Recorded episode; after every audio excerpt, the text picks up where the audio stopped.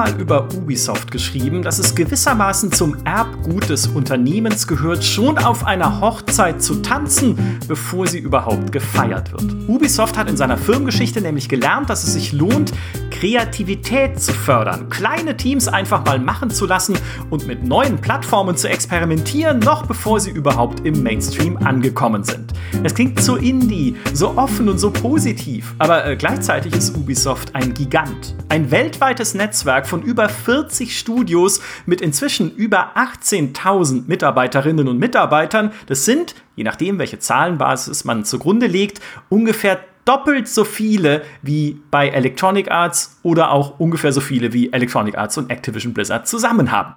Und wenn man sich dann die Spiele anschaut, die Ubisoft so macht, dann weiß man auch, warum das so ist. Das sind nämlich auf der einen Seite ganz kleine Projekte wie in Trials Rising und auf der anderen riesige, detaillierte Open Worlds wie in Watch Dogs Legion oder Assassin's Creed Valhalla. Ich meine, allein die Credits von Valhalla dauern 40 Minuten. 40 Minuten, das ist fast eine ganze Singleplayer-Kampagne von Call of Duty. Spaß, Spaß. Aber dann gibt's ja auch noch Just Dance, das einfach absurd ist, aber darüber sprechen wir ja gleich noch. Diese seltsamen zwei Gesichter von Ubisoft sind nämlich heute unser Thema, wenn wir uns fragen, wo will diese Firma denn überhaupt hin? Mein Name ist Michael Graf und wie immer, wenn wir über Firmen und ihre Philosophien sprechen, darf Human Nagafi nicht fehlen, Unternehmensberater bei 1789 Innovations. Hallo Human. Guten Tag.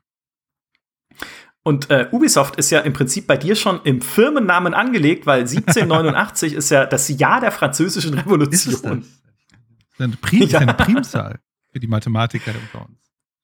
Ach so, das, äh, das ist mir zu hoch wiederum, ja. Aber das Geschichtsbuch sagt direkt, ähm, passt also zusammen mit einem französischen Publisher. Ich habe, äh, um vielleicht einzusteigen, äh, als ich für diesen Podcast recherchiert habe, habe ich ganz oft den Moment erlebt, mir selbst sagen zu müssen, was? Das ist von Ubisoft? Oder das ist auch noch von Ubisoft, muss man ja eigentlich sagen, weil die so ein riesiges, breites, bunt gefächertes Portfolio haben.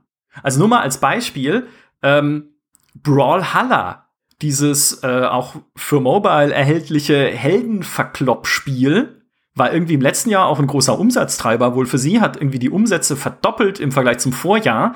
Ich hatte überhaupt nicht mehr im Kopf, dass es Ubisoft ist. Oder auch diese Might and Magic Handyspiele, dieses Era of Chaos, was als ich finde die Genrebezeichnung schon so geil, Kriegsstrategie-Rollenspiel beworben wird.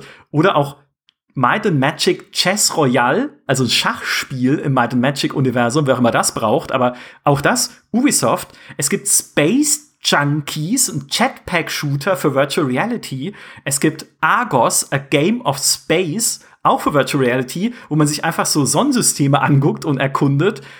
Und dann noch die ganzen Sachen, die es noch nicht gibt, die man vergessen hat einfach, weil sie schon vor langer Zeit angekündigt wurden, wie das Avatar-Spiel, hatte ich nicht mehr im Kopf, dass sie 2017 angekündigt haben und das von Massive kommen soll in Schweden. Dann Riders Republic, ich gestehe, ich habe das noch nie gehört vorher, so ein Massively Multiplayer Online Sports Game mit Mountainbiking und Wingsuit fliegen mit über 50 Spielern auf dem PC.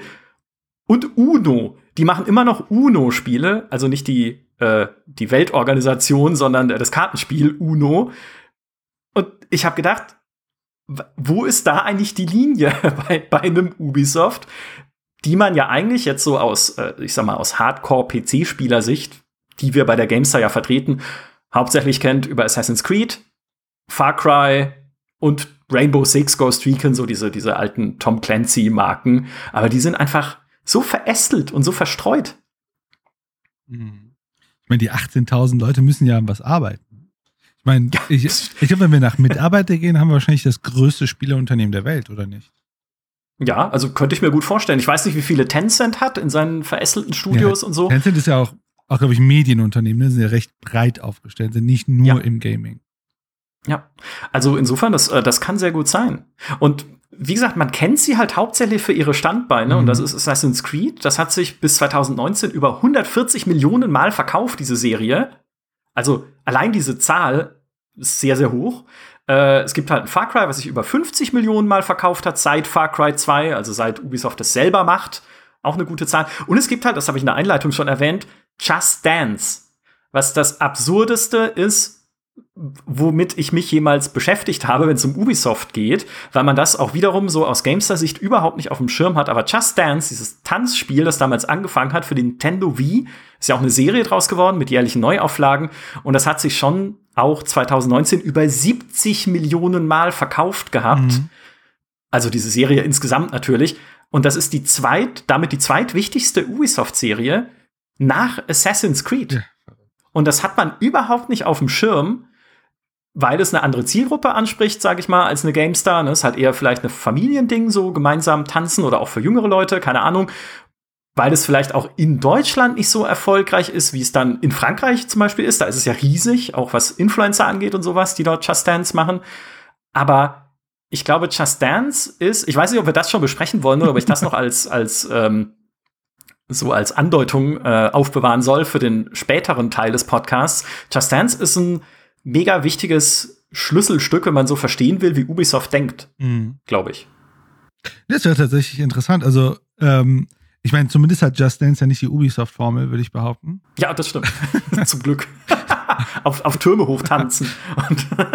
Aber also in meiner Auseinandersetzung mit Ubisoft war tatsächlich eigentlich, als äh, am Ende saß ich da und hatte ganz viele Fragezeichen. Weil ich mhm. bei Ubisoft mh, hm, sind für mich sehr viele Widersprüche in sich. Ja. Also auf der einen Seite, wie du korrekterweise sagst, und hm, vielleicht sollte ich so ein bisschen disclaim, ich habe wahrscheinlich mit einigen, also ich weiß es, also ich, wahrscheinlich habe ich ein paar Ubisoft-Spiele gespielt, wo ich noch nicht mal wusste, dass es Ubisoft ist, so wie du jetzt gerade das hier aufgemacht hast. Aber ich glaube, ich habe so ein bisschen meine Herausforderung mit einigen Ubisoft-Spielen. Also ich bin großer Anno-Fan, das vielleicht so ein bisschen nebenbei, weil Anno ist jetzt das auch nicht Ubisoft-Formel. Aber ich habe so ein bisschen meine Herausforderung grundsätzlich mit diesen, ich sag mal, AAA-Ubisoft-Spielen. Denn auf der einen Seite propagieren sie, kommunizieren sie und zumindest, was man auch schaut, wenn man sich in so mh, hm, tiefergehende Unterlagen beschäftigt, propagieren sie so eine Art Innovationskultur. Das scheint eine Sache zu sein, die wohl auch, das können wir auch strukturell gleich mal begutachten, tief in der Organisation verwurzelt sein soll. Aber auf der anderen Seite spielen sich die Spiele sehr, also da müssen wir wahrscheinlich jetzt aufpassen, die AAA-Spiele spielen sich sehr ähnlich. Ich habe vor kurzem, äh, ich glaube, ich habe jetzt 30, 40, 50 Stunden äh, äh, Assassin's Creed Odyssey gespielt. Mm, und dann habe ich Far Cry gespielt, das äh, Far Cry 5. Ich dachte mir, das, sieht, das ist doch irgendwie alles das Gleiche. Und ich habe ja. auch das neue Assassin's Creed gespielt und das kriegt mich irgendwie nicht, weil sich das für mich sehr repetitiv anfühlt. Und dann frage ich mich, wenn ein Unternehmen auf der einen Seite kommuniziert und glaubwürdig, würde ich behaupten, kommuniziert. Sie sind innovativ, sie, sie produzieren ja auch, also da muss man auch denen ehrlicherweise ein bisschen Credit geben, ne? Also die, die produzieren ja auch neue Franchises. Also es ist jetzt nicht nur, dass sie sich auf ihre Jahrescycle-Dinger beruhen, sondern die arbeiten, ne? also letztes Jahr auch dieses, ich glaube, es ist Phoenix Immortal Rising, ne? Das ist ja auch eine neue Franchise. Mhm. Aber auf der anderen Seite fühlen die sich nicht nach Innovation an, zumindest nicht auf der mechanischen Ebene. Ja. Ja, vollkommen korrekt. Äh, kann ich zu 100 Prozent unterschreiben. Das ist, das gehört auch irgendwie zu diesem, zu diesem komischen, zu diesen zwei Gesichtern, die ich eingangs erwähnt habe.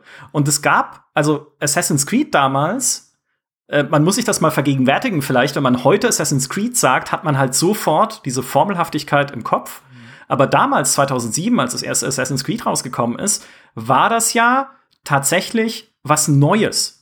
Also wirklich, wie sich diese Open World angefühlt hat, wie du durch die Menschenmengen gehen mhm. konntest äh, und dich irgendwie zwischen Mönchen verstecken, das auf Türme klettern, diese ganzen Parcours-Elemente, das war ja damals innovativ. Heutzutage ist es explodiert dein Kopf, wenn du sagst, es ist innovativ, weil wir halt so viele Spiele jetzt gesehen haben, die nach demselben Prinzip äh, funktionieren, gerade von Ubisoft. Aber ich glaube, das war halt dann. Ich glaube, Ubisoft hat sehr viel gesucht. Immer auch durch die Breite des Portfolios, durch die vielen Experimente, die sie halt machen, wie gesagt, können wir gleich noch ein bisschen besprechen, wo das auch historisch herkommt. Sie haben viele Rezepte immer wieder neu ausprobiert, wo ja dann auch solche Sachen rausgekommen sind wie in Beyond Good and Evil, dieses Weltraumspiel mit sprechenden Tieren, was ja ein Kritikerliebling war, aber es hat halt, also das hat sich einfach nicht erfolgreich verkauft. Ja, aber sie haben es halt trotzdem gemacht aber also das musst du erstmal machen als Publisher. Okay, ich finanziere diese Entwicklung von diesem Spiel, das aber halt von den Marktchancen her eher knifflig ist. Aber ich glaube, sie haben halt versucht, so ein, ein Spiel Konzept oder auch ein Motivationskonzept zu finden, das gut bei den Spielern irgendwie resoniert, das gut mhm. ankommt. Ne, auch mit der Karte, mit den ganzen Icons und so. Also da immer mal wieder halt Sachen ausprobiert. Und ich glaube, Assassin's Creed, da hat's dann für sie Klick gemacht, dass sie gesagt haben, oh, jetzt haben wir hier irgendwie eine Mischung geschaffen aus Spielmechanik und Karte mit tausend Icons, die, die zu funktionieren scheint. Ja, die auch auf. Also lass uns doch dieses Konzept nutzen, ja. bis es nicht mehr funktioniert. Ja, ich glaube, die auch auf so, ich nenne sie mal so behavioristische, psychologische Elemente zu greifen. Ne? Ich glaube, ja. das ist ja, und das muss man ehrlich sagen, ein Element, was man, und da muss ich ein bisschen wiederholen, aber den großen AAA-Dingern ja immer wieder findet, dass so diese, dass sie schon so Logiken einbauen, die gewisse Verhaltenseffekte erzeugen sollen bei Spielern. Und ich glaube, die funktionieren, haben auch zu einem großen Teil gut funktioniert für eine Weile. Bis, also ich weiß nicht, wie, wie, wie die meisten äh, Hörer das finden, aber seit, als ich mich angefangen habe, so ein bisschen mit, so äh, tiefer mit Spielen auseinanderzusetzen und dann so ein bisschen, das ist so, keine Ahnung, so ein bisschen Erkenntnis. Weil man checkst du, was der, was der Designer sich dabei gedacht hat und denkst du so, ah, okay, diese Spielmechanik will jetzt X von mir. Und das X will er jetzt von mir ungefähr 80 Mal haben. Und dann mhm. verliert das so ein bisschen seine, ich sag mal so, ne, man, man verliert so ein bisschen die Naivität. Und das ist so ein bisschen mein, meine Herausforderung, die ich dann wahrscheinlich hatte, als sie dann diesen, na, wo du sagst, dann diesen Klick gefunden. Und dann haben die das so hart, wie soll ich sagen, exploited. Ja. äh, und das ist tatsächlich so die eine Sache, wo, wo, wo, ich sag mal, von den Mengen an Fragezeichen, die mir bei der Recherche zu Ubisoft aufgetaucht sind, wie kann es schaffen, wie schafft es ein Unternehmen, dass ich ihnen das abkaufe, dass ihnen Innovation wichtig ist, den ich das abkaufe, dass die gar nicht so sehr nur darauf sind, wie können wir so den größten Profit zu machen, sondern dass sie auch Lust haben, auf Innovation zu gehen. Mhm. Die aber gleichzeitig so Spiele produzieren, wo du dich hinsetzt und sagst so, ah, fühlt sich an wie das andere. Ja. Und das ist für mich tatsächlich also, ein Riesenfragezeichen. Was ich, äh, was ich zumindest sagen kann, ist auch, was diese Formelhaftigkeit angeht und dieses Suchen nach dem Klick sozusagen. Von Ubisoft habe ich einen Eindruck und weiß es auch halt von Entwicklerkonferenzen, bei denen ich war, die haben sich schon sehr früh auch öffentlich sehr viel beschäftigt mit so Motivationsforschung mhm. und User Experience. Ja. Also wie muss denn irgendwie ein Spiel gestaltet sein, genau wie du sagst, ne? Dass es Spieler motiviert, dass es irgendwie sich die Benutzung gut anfühlt, klingt jetzt doof, aber ne, dass du halt gutes Feedback kriegst vom Spiel, befriedigendes Feedback, dass du weiterspielst, wenn du Beute findest und sowas. Und ähm, das heißt nicht, dass die anderen Publisher das nicht machen oder die anderen Entwickler, also in Electronic Arts und Activision und so weiter. Natürlich tun die das auch. Aber Ubisoft ist damit schon recht früh sehr offen auch umgegangen und hat da Vorträge gehalten und Interviews gegeben zum Thema, okay, wie motiviere ich Spieler, welche Mechanismen oder welche Zahnräder greifen denn da in meinen Spielen ineinander, damit ihr da draußen ähm, irgendwie 100 Stunden Assassin's Creed spielt mhm. oder sowas dann am Ende. Und ich glaube auch das ist halt so ein Symptom von diesem von dieser Suche nach dem System. Ja. Also von diesem wirklich sie haben halt wirklich geguckt, wie müssen wir denn unser Uhrwerk bauen, damit es läuft. Und was ich aber dann äh, genau wie du nicht verstehe, oder nicht, vielleicht verstehe ich es, aber ich, was ich schade finde, ist, dass sie dieses Pferd halt dann geritten haben, bis es umgefallen ist. Mhm. Also bis sie dann halt gesehen haben, weiß ich nicht, mit den technischen Problemen in Assassin's Creed Unity und mit den Ermüdungserscheinungen, die Assassin's Creed dann auch immer mehr gehabt hat und Far Cry ja auch. Es geht halt nicht ewig. Und seitdem, das greift jetzt vielleicht zu viel vorne weg, aber das ist irgendwie, mhm. wir hatten es auch schon mal in einem anderen Podcast gesagt zum Thema Assassin's Creed.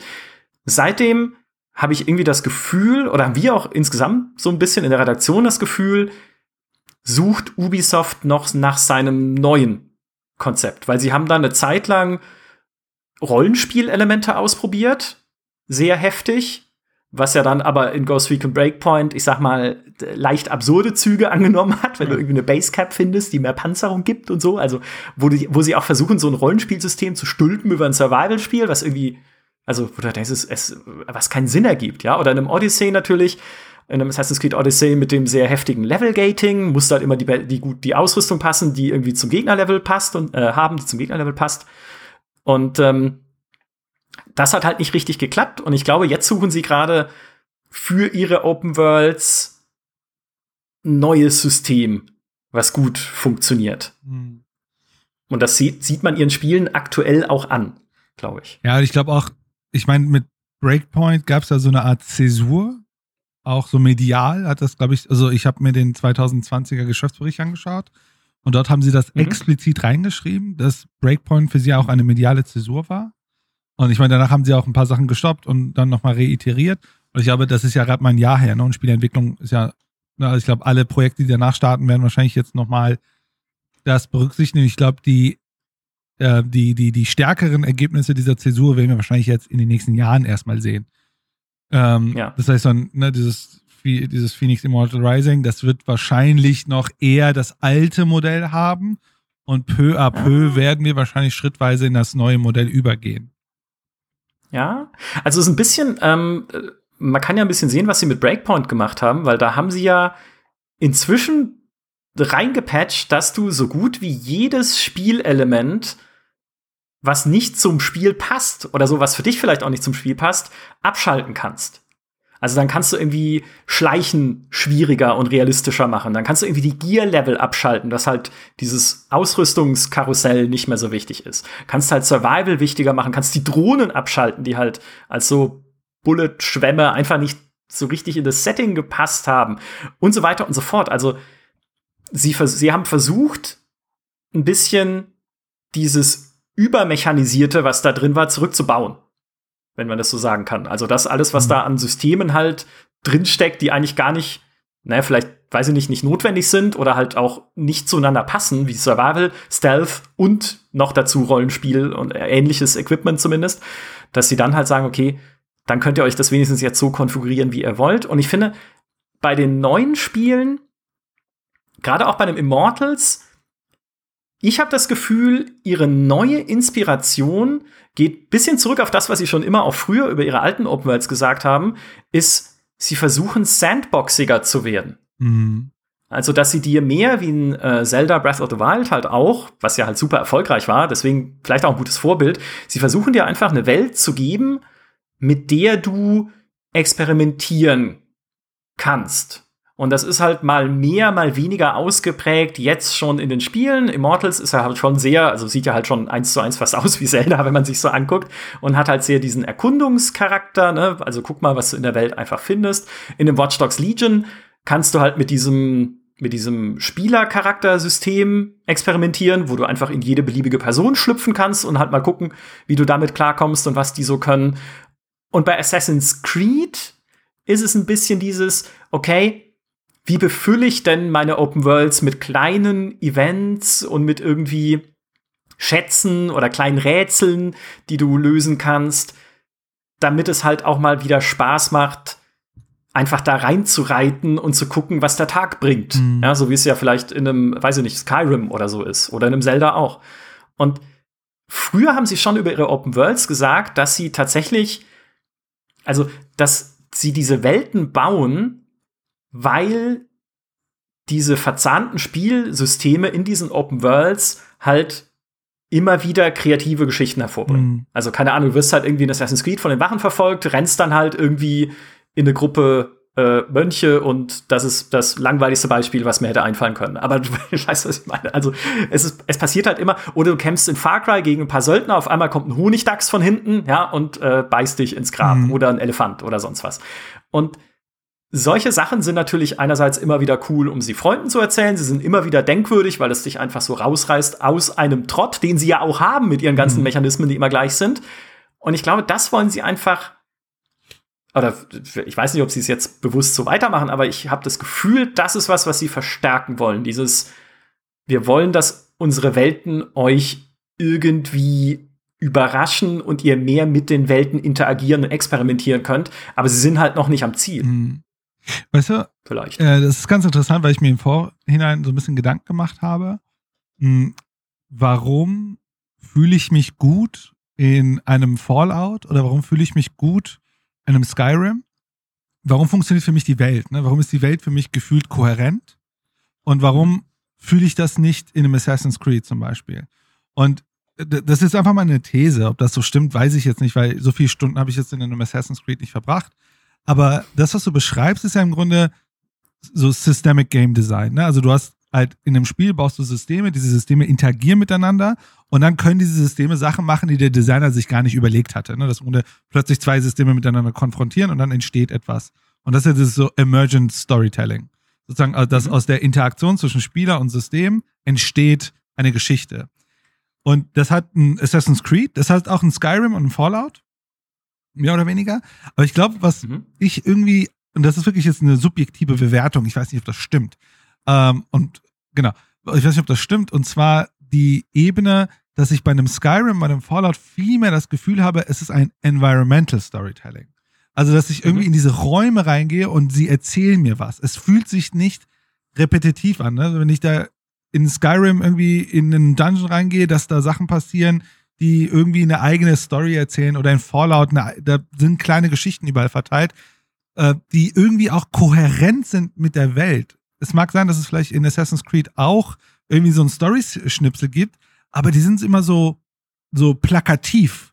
So, und dann fühlt sich das für mich an, dass die Welt bei einem Assassin, äh, bei einem Skyrim oder einem Fallout und so weiter eine Kohärenz bildet, dass ich mich nicht sozusagen diese, diese, ne, nennt man das eine ludonarrative Dissonanz, ne, dass ich so eine Art, ich merke, da ist ein Spiel, ein System, was mich rausreißt aus der Immersion, versus das habe ich im Grunde bei Assassin's Creed. Und das ist so ein Gefühl, was ich habe, was wir dann gleich auch so, also ne, wir machen ja eigentlich hier kein Game Review, sondern ja eigentlich ein Corporate Review, ähm, was vielleicht für mich auch gleich die Überleitung ist, woher das kommt. Aber ähm, wie siehst du denn diese, diese, diesen Unterschied zwischen einem Skyrim, Fallout und einem Assassin's Creed in ihrer Struktur?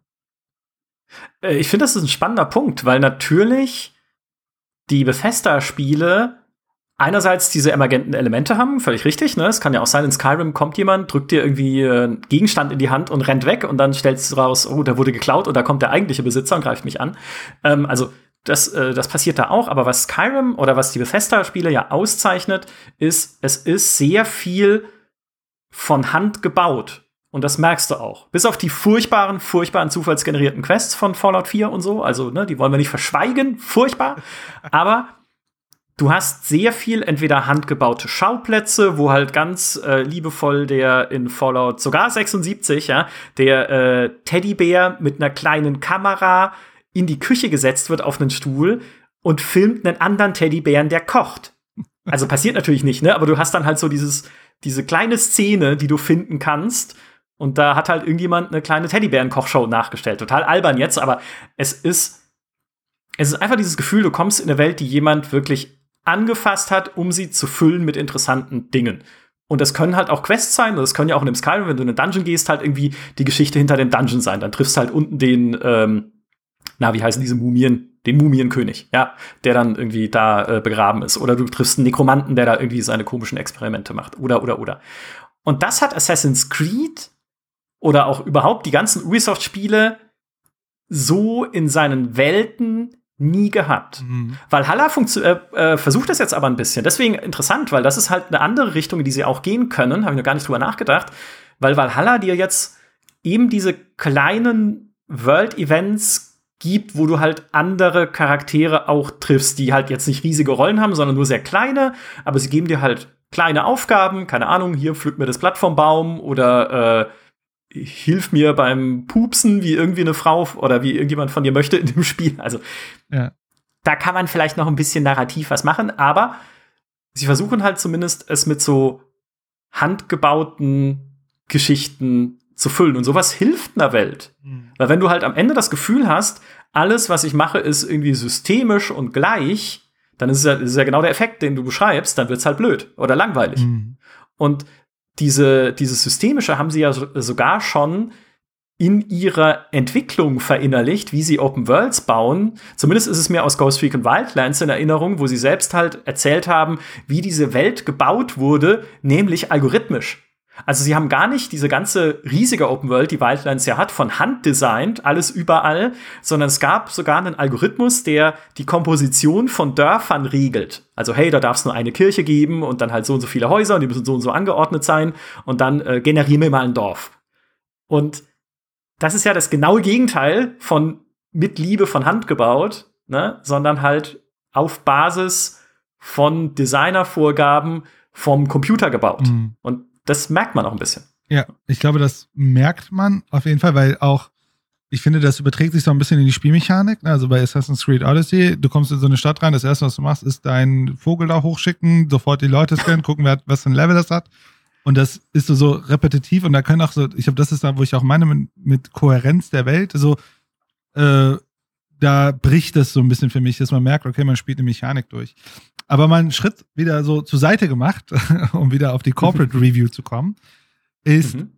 ich verstehe, und da können wir gleich mal ein bisschen detaillierter reingehen, aber bevor wir sozusagen in die Strukturebene gehen, ich verstehe, dass sie das tun. Ich verstehe, dass sie für sich eine Formel gefunden haben, dass das für sie so, ey cool, so können wir effektiv AAA-Produktion hm, ich benutze mal jetzt erstmal das Wort am Fließband produzieren. Was mich ein bisschen mhm. verwundert, ist ihre Performance, also ihre Unternehmensperformance. Ich weiß nicht, ob du dir die, die letzten Jahre deren Ergebnisse angeguckt hast. So gut performen sie nicht. Ja, das stimmt. Und das ist doch irgendwie verwunderlich, wenn du auf der einen Seite sagst, ey, das ist ihnen voll wichtig, datengetrieben und so weiter und dass es alles so passt und keine Ahnung, es fühlt sich für mich so an, als hätten sie eine globale Wertschöpfungskette gebaut, dass man sozusagen mit der Sonne die ganze Zeit Spiele produzieren kann, an einem Spiel arbeiten kann. ja, Production by the Sun würde man es wahrscheinlich nennen. Mhm. Aber auf der anderen Seite haben sie 18.000 Mitarbeiter, aber machen nur ein Fünftel des Umsatzes von EA. Das fand ich verwirrend. Und da ja. ist das nächste Fragezeichen für mich. Wie können die so viele Leute haben, aber nicht mal ansatzweise die Profitabilität von einem äh, äh, Elektro oder überhaupt ihrer Konkurrenten haben. Das ist für ein börsennotiertes Unternehmen echt verwunderlich. Ja, das ist eine echt gute Frage. Habe ich mir auch schon oft gestellt. Ich habe keine eindeutige Antwort drauf, muss ich ganz ehrlich sagen, weil an sich kann es natürlich sein, dass die Art der Spiele, die sie machen, nicht so massenkompatibel ist, wie es halt ein, äh, weiß ich nicht, ein FIFA ist jetzt zum Beispiel oder ein Madden, was ja so die, die Geldkühe sind von Electronic Arts, die ihnen da das, die Kohle reinspülen jedes Jahr. Oder halt wie ein Call of Duty, was halt für Activision dasselbe ist. Ich, was ich mich frage, ist, Ubisoft könnte ja tunen, ja, und selber sagen, okay, wir schaffen uns jetzt etwas, was genauso funktioniert. Nicht, dass es leicht wäre, also ne, das heißt jetzt nicht, dass es irgendwie. Ja, kann man nicht. Selbst bei FIFA muss man, glaube ich, eine gewisse Expertise haben als Entwickler. Ja, und die Lizenz. Aber ja, oder die, und die, ja, hallo, genau, völlig richtig, natürlich, die Lizenz. Ähm, aber vielleicht ist das ja auch immer noch diese Suche, die bei ihnen immer noch weitergeht. Vielleicht haben sie für sich dieses eine wirklich über alle Maßen gut funktionierende Ding noch nicht gefunden. Wie gesagt, Assassin's Creed ja. ne, mit 140 Millionen, über 140 Millionen Verkäufen ist schon mal, geht ja in die richtige Richtung, aber hatte dann halt auch wieder seine Krisenzeiten, wo sich die Mechanik irgendwie nicht mehr oder so totgelaufen hat. Also es, vielleicht fehlt ihnen einfach noch irgendwo der Baustein. das ist halt das Interessante. Wir reden halt wirklich, also die Spiele, die sie machen vom Budget her, sind ja AAA, aber ihre Performance, also ihre Verkäufe, ja, das ist ja nicht, also die schaffen nicht die gleichen Ergebnisse wie die anderen. Und wie gesagt, das eine ist halt, ne, man guckt sich so die Mitarbeiterzahl an und denkt sich so, ihr habt so viel wie, keine Ahnung, zweimal EA. Wie kann das denn sein, dass das, also, wer investiert, also wer würde da rein investieren? Also ich meine, die haben ja letztes Jahr, 2020 haben sie einen Verlust sogar gemacht. Da haben sie mhm. ein gar nicht so gutes Jahr gehabt. Dieses Jahr sieht es natürlich ein bisschen besser aus durch die äh, Corona-Situation. Man muss sagen, das Geschäftsjahresende ist ja bei denen immer Ende März. Das bedeutet, ne, also letztes Jahr Ende März ist der letzte Geschäftsbericht. Aber ähm, das ist halt da, wo ich echt eine Frage, ich frage, was machen die ganzen Leute dort? Im, also wenn ich das einfach nur vergleiche mit EA und, äh, ähm, und das andere und direkt mal das zweite Fragezeichen mal reinzuschieben, vielleicht ne, hast du ja da eine Perspektive drauf, ist, die haben doppelt so viele Mitarbeiter wie, wie, wie Electronic Arts, aber die deren Produktionskosten sind deutlich niedriger. Also man hätte erwartet, dass sie deutlich mehr Labor, also, mit, also äh, Mitarbeiterkosten haben. Und da frage ich mich mhm. direkt beim anderen, wie, kann, wie kriegen sie das denn wiederum hin? Naja, es kann sein, dass sie halt natürlich auch Studios haben in Niedriglohnländern. Sehr viel. Also ich meine, in Rumänien, in China und so ist es ja, Ubisoft Shanghai gibt es ja, glaube ich, auch noch. Ne? Ähm, und in den allerverschiedensten Ländern sonst noch in denen halt nicht so gut bezahlt wird wie in den USA, ja. wo EA viele Entwicklerstudios sitzen hat oder auch in Activision. Also es kann ein Faktor sein, ja. der da mit reinspielt.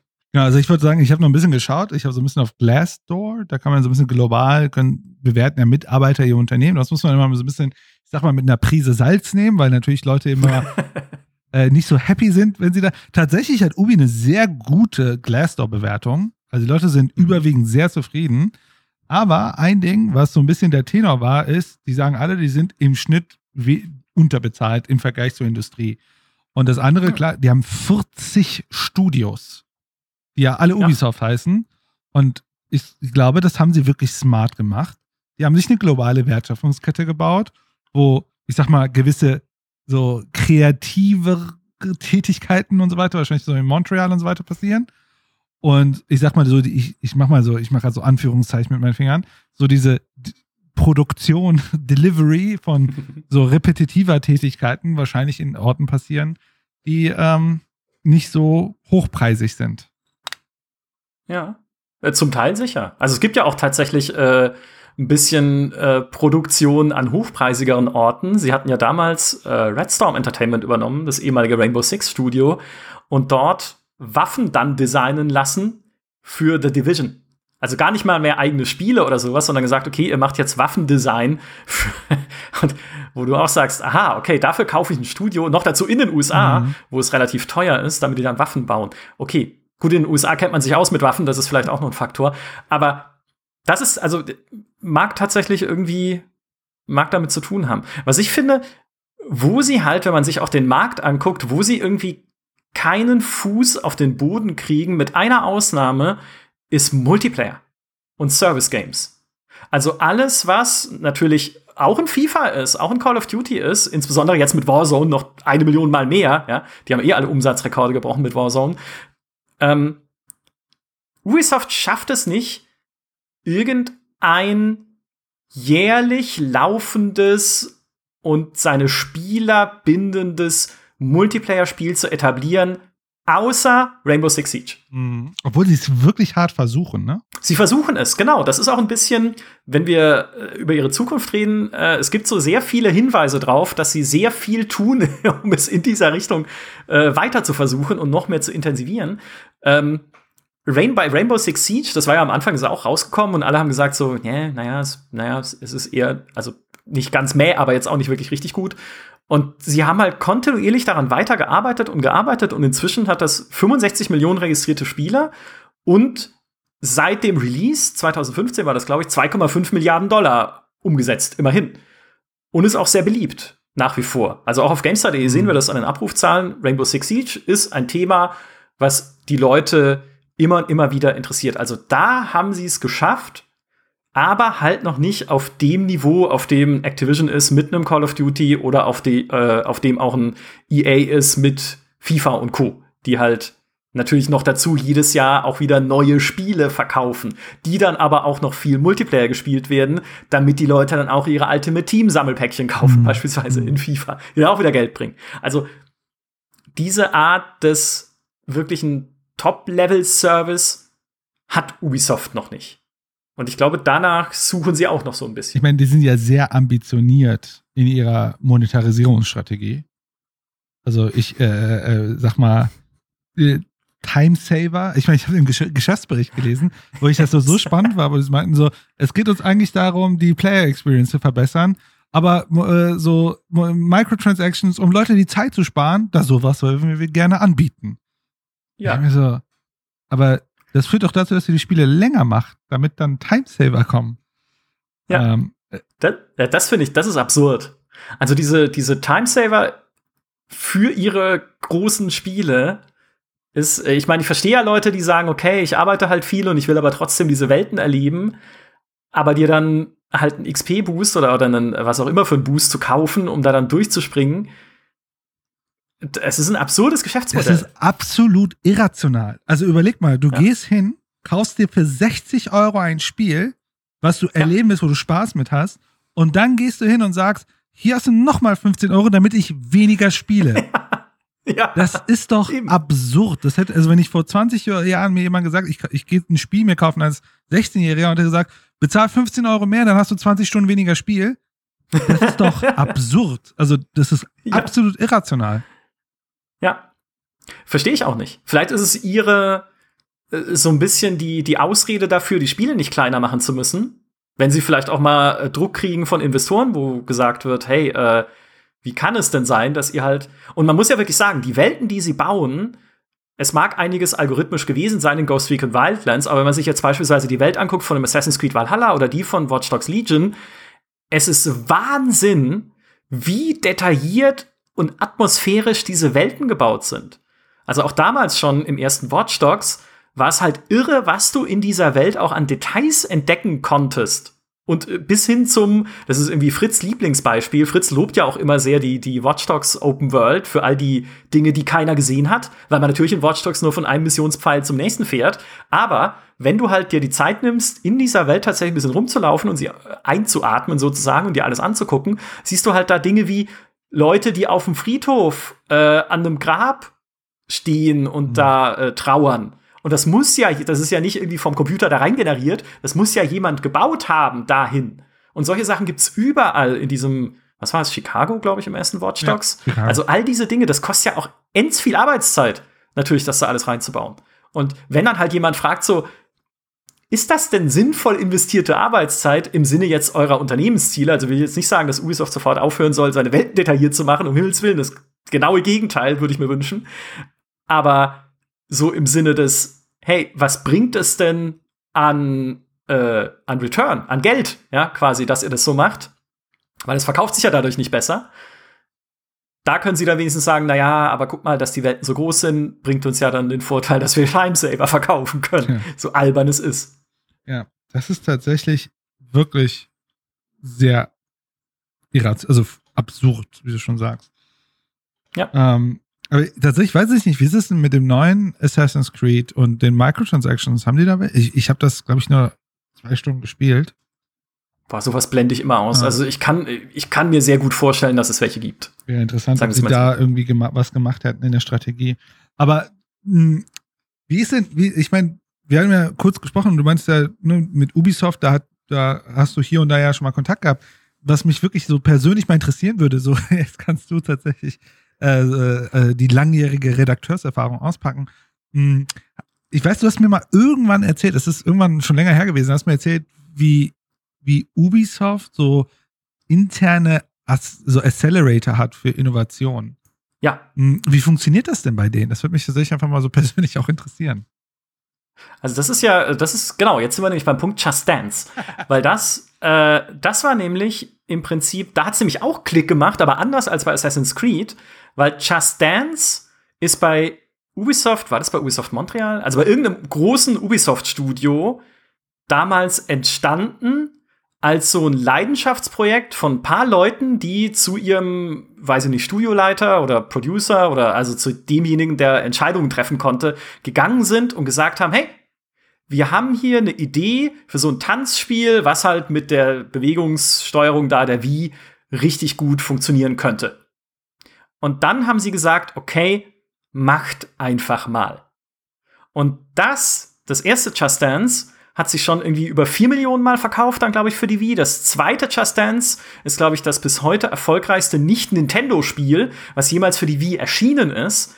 Also, sie haben sozusagen gemerkt, dass aus ganz kleinen Teams intern, die sich so an der Kaffeemaschine quasi zusammenfinden und sagen, hey, Hast du nicht Bock, das nächste Minecraft zu machen, so ein bisschen, dass sich da was richtig Erfolgreiches für sie als Unternehmen daraus entwickeln kann? Und deshalb haben sie immer noch als Teil oder als Säule ihrer Firmenphilosophie auch dieses, also bei Ubisoft Montreal heißt es, dieses Funhouse-Prinzip. Es gibt dort mhm. diese interne Abteilung, die nennt sich Funhouse. Und da kannst du gewissermaßen als Entwickler, Entwicklerin oder ich glaube sogar als, als Team halt eine Idee einreichen, an der du arbeiten möchtest mit ein paar Kolleginnen und Kollegen zusammen. Das muss natürlich alles genehmigt werden. Es gibt da eine Leitung für, die dann sagt, okay, ist cool oder ist halt eher nicht so erfolgversprechend, was ihr da gerade macht. wenn das aber bewilligt wird, dann wirst du quasi aus deinem Riesenteam in Montreal, was gerade am nächsten Assassin's Creed baut oder an, weiß ich nicht, Level for the Crew oder woran auch immer, da wirst du rausgenommen und hast dann die Chance, das intern bei Ubisoft umzusetzen. Und da sind halt schon die absolut merkwürdigsten Spiele einfach rausgekommen. Just Dance ist halt wirklich das mit Abstand größte und erfolgreichste, was draus geworden ist. Aber auch sowas wie dieses Valiant Hearts zum Beispiel, dieses Adventure im Ersten Weltkrieg, was richtig, richtig gut war, aber wo du, wo du halt sagen musst, wer, wer, welche Marktchance hat das? Mhm. Ja, keine, keine so große. Oder auch Grow Home, dieses Spiel, wo man diesen Roboter spielt, der mhm. irgendwie Pflanzensamen sammelt. Oder From Dust, dieses Terraforming-Ding. Oder Child of Light, was ja echt ein super Spiel war, aber halt alles nicht so riesig, aber sie machen es halt irgendwie, oder sie haben es gemacht. Ich glaube nämlich, das ändert sich. Sie haben diese Mikroteams erlaubt, in der Hoffnung, dass wieder irgendwie sowas dabei ist, wie es ein Just Dance war und weil sie gesehen haben, hey, wir haben hier diese Riesenstudios, die aber Spiele nach Formeln bauen. Da arbeiten aber Leute, die richtig kreativ und talentiert sind und ständig neue Ideen haben, die sie in diesen Spielen überhaupt nicht verwirklichen können. Mhm. Und was ist denn jetzt, wenn da jemand sitzt, der wirklich die Idee hat fürs nächste Minecraft, der würde doch kündigen. Und bevor das passiert, geben wir den Leuten halt lieber intern diesen Inkubator, wo sie halt sagen können, hey, lasst es mich unter unserer Schirmherrschaft entwickeln. Mhm. Also wie gesagt, wie genau, ganz genau diese Be Genehmigungsprozesse sind, weiß ich jetzt auch nicht, aber ich weiß, dass es sie gibt. Also es ist nicht einfach so, dass man da sagen kann, äh, ich mache mal irgendwie sechs Monate Auszeit und entwickle meinen eigenen Puzzle-Plattformer oder so, sondern das musst du dir schon dann irgendwie halt äh, ja freigeben lassen und richtig präsentieren und so. Aber ich habe halt das, also wirklich das Gefühl, da seit Just Dance ist es halt für sie irgendwie die Hoffnung, dass da wieder sowas rauskommt. Mhm es ist auch ein bisschen so Industrietrend, ja, dass du halt sagst, bei solchen Sachen wie in Hearthstone, bei Blizzard war ja auch nur ein ganz kleines Team, was nur ein ganz rudimentäres Spiel erstmal rausgebracht hat, aber es hat funktioniert und dann kannst du es ja auch, wenn es bei den Leuten draußen ankommt, weiterentwickeln und größer machen und immer neue Add-ons und Erweiterungen und äh, dann dieses Riesending werden, was halt Hearthstone heute ist. Ja. Also ja ich glaube aber, ja. es funktioniert nicht mehr für sie. Zumindest das nicht, was sie früher gemacht haben in diesen Mini-Teams weil bis vor ein paar Jahren, ne, alles, was ich jetzt beschrieben habe, gut, mit Ausnahme von Just Dance, aber Valiant Hearts, Grow Home, From Dust, Child of Light, das waren alles Singleplayer-Spiele. Mhm. Und ich glaube, was sie jetzt zumindest mit den Sachen, was sie jetzt versuchen, ist eher in eine andere Richtung zu gehen, kreative Ideen zu entwickeln in Richtung Multiplayer und da insbesondere in Richtung Twitch. Also was könnte denn ein Spiel sein, was Leute auf Twitch gerne anschauen, so dass es halt, so wie viele Spiele halt heutzutage, dort irgendwie Traktion aufnimmt, beliebt wird, von vielen Influencern dann aufgegriffen wird und dadurch erfolgreich wird. Mhm. Und das siehst du ja beispielsweise an Hyperscape, äh, was sie gemacht haben, was nicht so gut funktioniert hat. Ja, es ist dann zwar irgendwie ein paar Tage lang auf Twitch rauf und runter gespielt äh, worden, auch von Leuten, die sie bezahlt haben, aber jetzt dann irgendwie nicht mehr so groß. Das ist ein bisschen dieses Riders Republic, was ich, äh, was, was so der, ja, so der, der inoffizielle Erbe ist von Steep damals und auch so dieses, hey, es können 50 Leute in so ein Wingsuit und äh, Snowboarding-Wettbewerb einsteigen. Und vielleicht ist es ja dann so lustig wie ein Fall Guys, wenn alle übereinander fallen. Wie auch immer das dann mechanisch funktioniert, keine Ahnung. Aber so, das ist, glaube ich, ihre neue Hoffnung mhm. bei diesen kleineren Projekten. Ja, also das, was du ja beschrieben hast, macht ja erstmal Ubisoft sympathisch. Dass die sagen, ey, es geht mir, es geht uns hier nicht nur um Return on Invest on, auf ein Projekt, sondern wir wollen experimentieren, wir wollen ne, diesen Leuten, die auch eine gewisse vielleicht künstlerische Ambition haben, die Möglichkeit geben und wenn was Cooles dabei rumkommt, umso besser. Und ich würde mal erstmal behaupten, dass wahrscheinlich alle ihre Mini-Projekte finanziert wurden durch Just Dance. So, wenn man sich die Verkaufszahlen von einem Just Dance anguckt. So. Ja. Also da können Sie sagen, wenn wir noch ein zweites hinkriegen, dann haben wir noch mal fünf Jahre so Mini-Projekte durchfinanziert.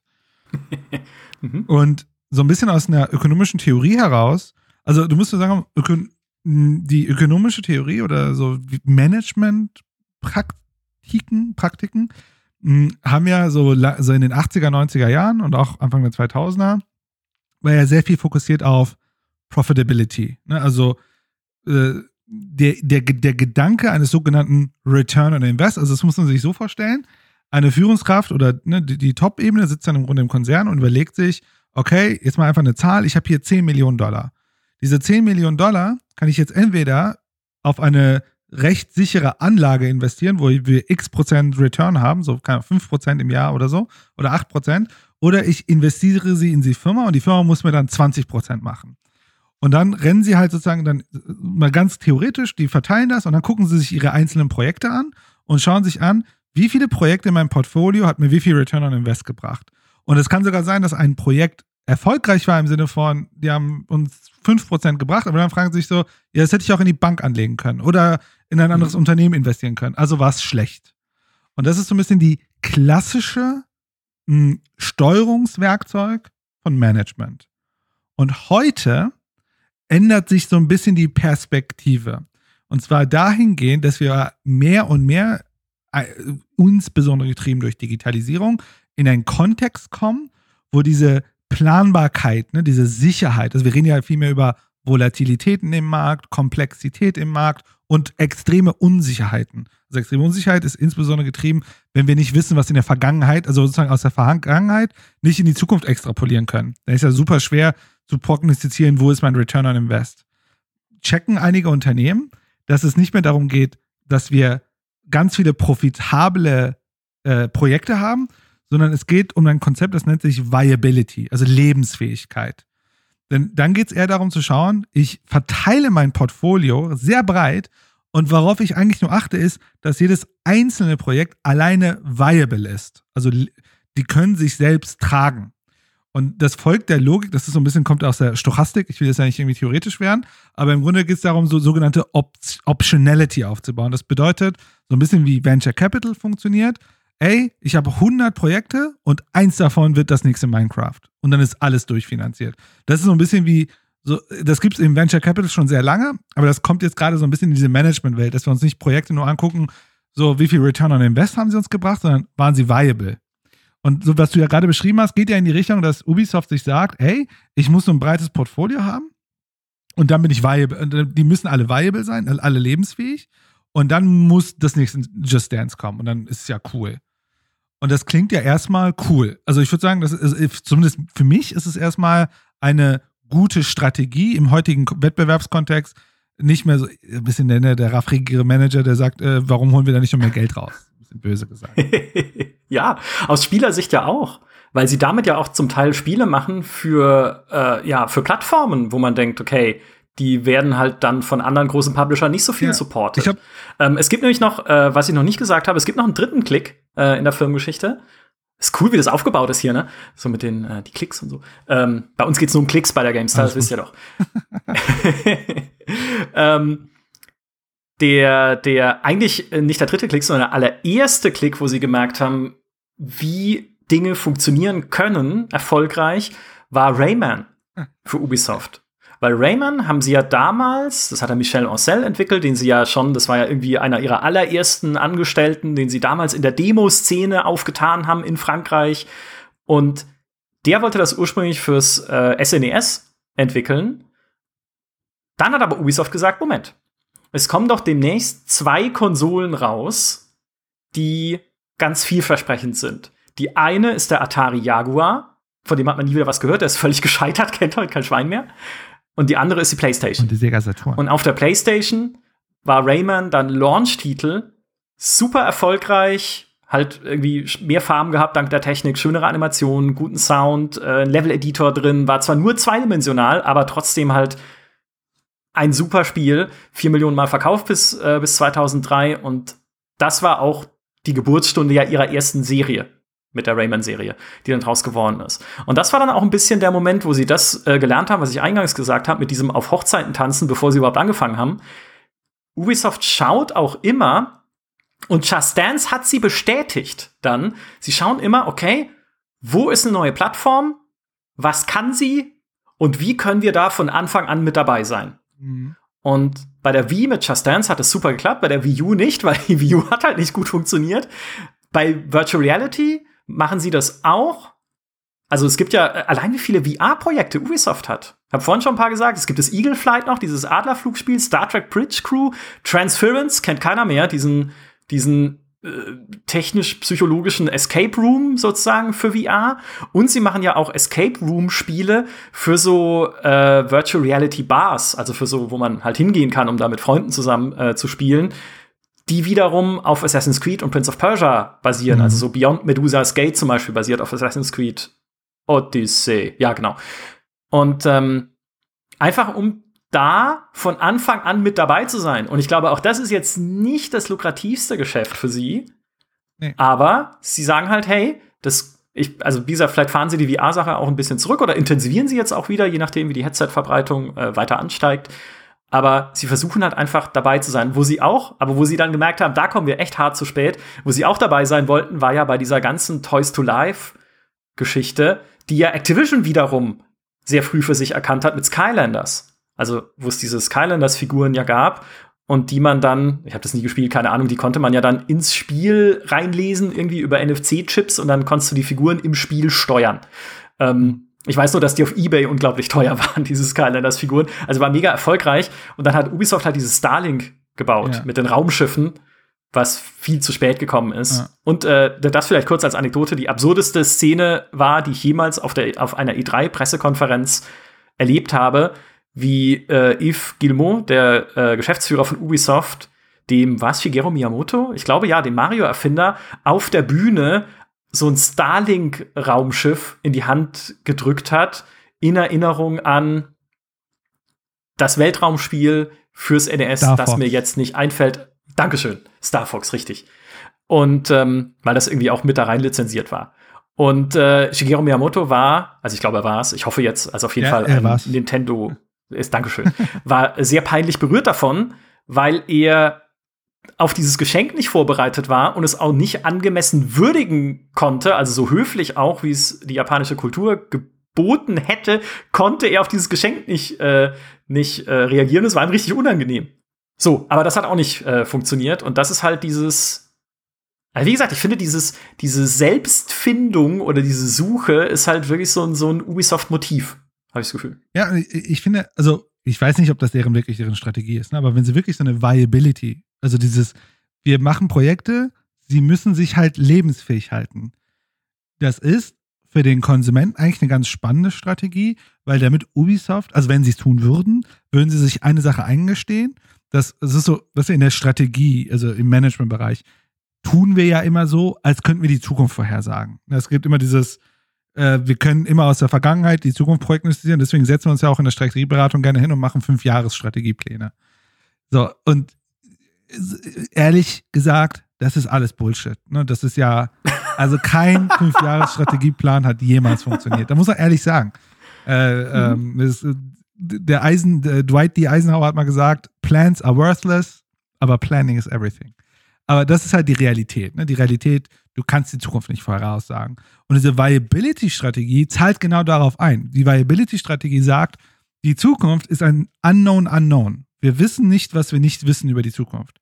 Und dahingehend baust du dir so ein Portfolio auf, wo du als Führungskraft sozusagen als Stratege gar nicht sagst, das muss in diesem Netz passieren, sondern du lässt den Zufall passieren. Also das ist so eine Strategie, die den Zufall mit einkalkuliert, sodass du sagst, wir müssen nur zufällig Glück haben und dafür müssen wir im Grunde sorgen, dass wir ganz viel Zufall haben. Und das ist ja bei einem hochdynamischen, hochkomplexen Markt ja eine sehr, sehr valide Strategie. Also wir haben ja ganz am Anfang über Valve gesprochen. Das ist Valves Strategie. Ne, Valve mhm. ist komplett um dieses Konzept gebaut. Mhm. Mhm. Und das ist natürlich sehr sympathisch, also zumindest von meiner Warte aus, sage ich so, cool, wenn, wenn sie das macht, falls sie das machen. Aber, jetzt kommt immer das große Aber, dann stellt sich doch eine sehr, sehr verrückte Frage, warum spielen sich die AAA-Produkte alle gleich? dann Weißt du, denn, weißt du, die, wie kann die eine Aussage wahr sein, die ich gerade gemacht habe mit der Viability und dass die in die, in die Indies gehen und versuchen und Inkubatoren machen und ganz viele coole Sachen produzieren, die vielleicht so Kritikerlieblinge sind, aber Massenerfolg aber nicht. Aber sie sind halt viable im Wesen, im meisten. Ja. Aber Assassin's Creed spielt sich wie Far Cry, nur wie First-Person-Shooter mit Knarren. So, es ist, also ja. die Mechaniken sind alle gleich. Und das ist ja die große Frage. Wie kann Ubisoft zwei Unternehmen in einem sein? Also so unterschiedlich. Meine Theorie wäre, dass wenn sie halt so immer, ich finde das nämlich ist auch ein schönes Bild, wenn sie immer so mit einem Bein in der Zukunft stehen, aber nicht wissen, ob es ihnen dann auch hilft, in der Zukunft stehen zu bleiben, dann sind halt so diese formelhaften Spiele für sie vielleicht gewesen. Ja, vielleicht haben sie ja dann auch gesehen durch die Krise, die sie hatten mit Breakpoint, mit irgendwie Far Cry New Dawn, oh, so furchtbar das Spiel. Also sage ich jetzt persönlich, aber Far Cry 5, äh. so, vielleicht haben sie auch gesehen, dass es nicht so gut funktioniert, aber diese Formelhaftigkeit war für sie sozusagen der sichere, die sichere Bank. Also sie wussten, ein Assassin's Creed, was auf dieser Parkour slash Karten-Icons äh, slash ähm, drücke beim Kämpfen die ganze Zeit X, ja, für Konter oder so, was darauf basiert, das funktioniert. Wir wissen, das bringt uns halt ja mehr oder weniger sichere Einnahmen, wenn wir das machen. Das gibt uns dann den Raum, um zu gucken, okay, was passiert noch da draußen und wo können wir irgendwie noch Experimente starten? Mhm. Was nämlich äh, Yves Gilmour auch mal zu uns gesagt hat in einem Interview, ist, wenn sie sich irgendwohin entwickeln wollen, also wenn sie irgendwas sehen, was gerade im Trend ist oder was gerade irgendwie äh, ja, angesagt ist, dann versuchen sie erstmal es selbst intern zu machen. Yes. Und das war ein bisschen gelogen, also nicht, nicht gelogen, aber ich würde sagen, ein bisschen geflunkert, weil sie kaufen natürlich mhm. auch Studios dazu. Sie haben ja in Deutschland Blue Byte gekauft, natürlich, äh, und damit die Siedlerrechte beispielsweise. Sie haben irgendwie Nadeo übernommen, den Trackmania-Entwickler und äh, die Trials-Entwickler Red Links, genau. Und äh, trotzdem, ja, sie versuchen halt diese, diese, dieses Fußfassen in so unbekannten Gefilden, oft zumindest aus eigener Kraft. Mhm und kaufen nicht einfach irgendwie Bethesda, weil sie auch gar nicht könnten, natürlich, mit, mit dem, was sie an Geld haben. Und vielleicht ist das so dieses, und dann gibt ihnen halt so ein etabliertes System, solange es funktioniert, die Sicherheit, das auch weiter versuchen zu können, diese Kultur beibehalten zu können, weil wenn sie das nicht hätten, dann könnten sie, glaube ich, diese Experimente einfach sich nicht erlauben. Hm. Ja, ja, also das mit dem äh, organischen Wachstum, und dieses organische Entwickeln, das steht auch, glaube ich, sehr auf dem Geschäftsbericht, dass es denen sehr wichtig ist. Ähm, also, ich muss ehrlich sagen, äh, ich habe wirklich heute Morgen sozusagen, habe ich ein bisschen ge ge ge gesucht und hab, bin tatsächlich an einen wissenschaftlichen Artikel gestoßen, der ist von 2017, der sich damit beschäftigt, genau diese Frage zu beantworten, über die wir, also beziehungsweise die haben nicht diese Frage gestellt, sondern sie haben eine strukturelle Sache bei Ubisoft untersucht die ich wirklich spannend finde. Und ich muss gestehen, das ist ein 30-seitiger Artikel. Ich habe jetzt nicht jedes Wort gelesen, aber äh, äh ich glaube, das muss. Vielleicht können wir, können ja den Artikel verlinken, also sozusagen den ja. Autoren und so. Ich weiß nicht, ob wir, äh, das Dokument äh, offen ist. Aber was ganz spannend ist, ist, was die haben so im Grunde Ubisofts äh, Werdegang analysiert. Und, und, im Grunde, dass sie halt irgendwann festgestellt haben, ne, ein, ein klassisches Problem ist, ne, wie kriegen wir eine AAA-Produktion über 30 Länder hinweg und so weiter hin. Und dann hat Ubisoft ähm, mit sehr vielen Konzepten gearbeitet und sind dann am Ende irgendwo gelandet, dass sie gesagt haben, wir hätten gerne eine Organisationsstruktur, wo die produzierenden Teams die Verantwortung für ein Spiel haben. Man, de facto, so wie, so wie ich das verstanden habe, kann man sich das vorstellen, dass jedes Spieleentwicklerteam so eine Art Mini-Unternehmen ist. Also sozusagen, äh, keine Ahnung, sagen wir mal, Montreal startet Assassin's Creed XY und guckt sich dann sozusagen global an, welche Capabilities, also welche Fähigkeiten haben wir, welche Fähigkeiten brauchen wir und baut sich sozusagen über, über Länder hinweg ein Entwicklungsteam auf. Und das ist dann im Grunde eine eigene Entität, mehr oder weniger, ne, virtuell sozusagen. Und diese Teams, und das ist ganz spannend, weil das in dem, in dem Aufsatz geht es darum, wie ein Konzept namens, namens Co-Opetition funktioniert. Also Co-Petition ist ein Wort, das kommt eigentlich von Competition, also Wettbewerb, aber auch von Cooperation, Zusammenarbeit. Und das ist so eine Art Mix-Modell, wo man ja eigentlich sagt, das sind ja divergierende Modelle, aber wie funktionieren sie zusammen? Und zwar erklären sie erstmal, wie sind denn die unterschiedlichen Teams im Wettbewerb, denn Ubisoft hat intern ein internes Wettbewerbsmodell ganz natürlich erzeugt. Denn viele der Spiele und auch viele der Entwickler werden im Bonusbereich auch danach gemessen, wie erfolgreich ihr Spiel war. Das bedeutet, wenn in einem Jahr Ubisoft mehrere Spiele veröffentlicht, sind die Teams untereinander im Wettbewerb, welches Spiel ist besser. Und sie sind im internen Wettbewerb nach Ressourcen zu suchen. Das bedeutet, ich versuche auch die guten Leute in meinem Team zu holen oder ich versuche mehr Budget in mein Team zu ziehen. Also es gibt tatsächlich in dem Aufsatz beschreiben sie drei oder vier verschiedene interne Wettbewerbsmechanismen, dass die Teams intern miteinander im Wettbewerb sind. So, und dann erklären sie, dass es dort ein Problem gibt. Und zwar, wenn es um Technologie geht. Was Ubisoft gemacht hat, und das ist tatsächlich ganz spannend, die haben tatsächlich global Standardisierung erzeugt. Das bedeutet für alles, ich nenne sie mal, hm, wie, wie nenne ich sie nett, äh, so Low Cognitive Labor, also äh, Arbeit, die wenig, die niedrige Kognition bedingt, haben sie mhm. äh, so Datenbanken gebaut. Also die haben wohl eine riesige Digital Asset Database, wo zum Beispiel irgendwie tausende Varianten von Schwerter drin sind oder was auch immer. Mhm. Oder Bäume oder Häuser und so weiter. Und das wird sozusagen alle Kreativen können global darauf zurückgreifen. Oder für Animationen haben sie riesige Datenbanken. Die sind komplett offen. Aber Ubisoft hat eine Herausforderung. Es gibt wohl, das habe ich auch in diesem Aufsatz sehr, sehr genau gelernt, ist, man darf, also die, es gibt, für Spiele werden Tools entwickelt. Wie gesagt, ich bin da jetzt nicht so mhm. tief drin gewesen, deswegen habe ich das sehr neu gelernt. Vielleicht weißt du, du kennst dich da besser aus. Aber zum Beispiel haben sie erklärt, äh, Ubisoft hat selber ein technologisches Tool entwickelt für die Schattenberechnung in Splinter Cell. Und das ist ein Unternehmensasset, also ein Vermögensgegenstand und Vermögenswert. Mhm. Den können sie nicht einfach auf eine globale Datenbank legen mit 18.000 Mitarbeitern, denn da haben sie Angst, dass das äh, woanders hinwandert. Ah. So, und das ist für sie ein Problem. Das heißt, sie haben ein Problem, das, äh, oh, das, das muss ich noch reinbringen. Ubisoft hat irgendwann entschieden und beziehungsweise sie haben das verprobt und haben gesagt, dass das für sie nicht funktioniert, eine zentrale RD-Abteilung zu haben.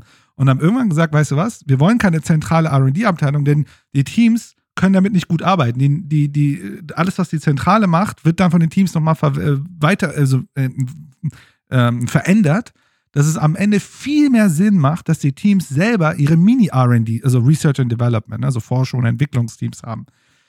Das hat aber mhm. dazu geführt, dass du diese Co Competition, also diesen Wettbewerb hast zwischen den Teams, dass sie alle gut performen wollen, sie aber nicht mehr angefangen haben, das Wissen miteinander zu teilen. Äh, und das ja. war ihr größtes Problem. Ich habe mir das sogar hier mal notiert. Tatsächlich haben die ein paar sehr spannende Elemente. Und zwar haben sie drei Kernprobleme identifiziert. Das eine ist, dass die ihre Technologie nicht teilen wollen weil sie halt im direkten Wettbewerb sind mit, mit so ähm, Veröffentlichungen. Ne? Wann veröffentlichen wir? Äh, ne, an, wenn wir nah beieinander veröffentlichen, dann wird das eine mehr verkauft als unsers. Das ist ja schlecht für uns und so weiter. Also wirklich so harte Competition. Das andere, warum sie das wenig miteinander teilen, ihre spezielle Technologie, war, dass das mega aufwendig ist für Teams, das dann sozusagen zu generalisieren, dass andere das auch nutzen können. Und die wollten darauf keine Ressourcen aufbringen, also die Teams von selbst, ne, weil es ja nicht zentralisiert wurde. Und das dritte Problem war wohl das sogenannte Not Invented Here Syndrom. Das heißt, die Teams haben immer nicht akzeptiert, wenn andere Tools gebracht haben und wollten immer ihre Tools selbst entwickeln. Und das hat vor, das ist schon sehr lange her wohl, das haben sie als strukturelles Problem identifiziert und haben deswegen ein Team initiiert, und zwar das sogenannte, die sogenannte Technology Group. Da sind so 250 Mitarbeiter, wohl vor x Jahren, deren Aufgabe es ist, so, so sogenannte, die, die heißen sogenannte Knowledge Broker. Die werden nach ganz anderen Sachen bemessen und so weiter und deren Aufgabe ist es, Beziehungen aufzubauen mit den Teams und deren Technologie zu generalisieren, zu den anderen Teams zu gehen und ihnen dabei zu helfen, diese Technologie zu implementieren. Und ich glaube, das erklärt die Brücke zwischen warum reden wir über Ubisoft als so ein innovatives Unternehmen, aber dann finden wir plötzlich die gleichen Mechaniken überall, überall wieder, weil sie diesen Layer dieser Technologieteams haben, die im Grunde Sachen, deren Aufgabe ist es, Sachen zu generell, also die haben so drei Kernaufgaben. Identifikation von Technologien, die in Teams neu entwickelt werden, Generalisierung dieser Technologien, die entwickelt werden. Und dann ist die dritte Aufgabe die sogenannte Diffusion, also die Verteilung der Technologie. Und ich glaube, das erklärt ganz gut, dass das vielleicht irgendwie festgefahren ist. Ne, dass diese Teams dann überall hingehen und sagen, ja, benutzt doch die Technologie und benutzt doch dieses Versatzstück und hier ist doch dieses Versatzstück. Und dann hast du ein Unternehmen, das auf der einen Seite so im Kern so eine krasse Innovationsfähigkeit hat, aber irgendwie spielt sich alles gleich. Ha. Genial. Äh, ich wusste, also was ich wusste, ist, dass sie dieses Technologie-Sharing haben und auch diese Datenbanken. Aber das ist ja super erklärt übrigens auch. Das ist ja spannend, wie sie das organisieren und dass es extra Leute gibt, die so als äh, Technologie-Schlangenölverkäufer dann ja. zu anderen Teams gehen und sagen, hey, Hast du mal über farbiges Loot nachgedacht? Irgendwie bunt und so? Ne? Hier, äh, ich, müsste das mal, äh, also ich muss das mal irgendwo finden. Da steht das drin. Deren Aufgabe ist es, trusted relationships with the, to develop trusted relationship with the teams. Um ihn dann von der Technologie zu überzeugen und sie davon zu überzeugen, dass sie ihnen ihre Technologien anbieten können. Also, dass mhm. es für sie okay ist, das zu teilen. Also, wie gesagt, ich kann, ich kann dir das gerne mal teilen. Das ist ein 30-seitiges Paper. Also, da ist, die machen das wirklich sehr wissenschaftlich. Die erklären ihr Research Design und so weiter. Also es ist halt wirklich ein ähm, Science Paper. Äh, aber ich dachte mir, dachte mir so, ha, jetzt verstehe ich's. Zumindest 2017. Ja.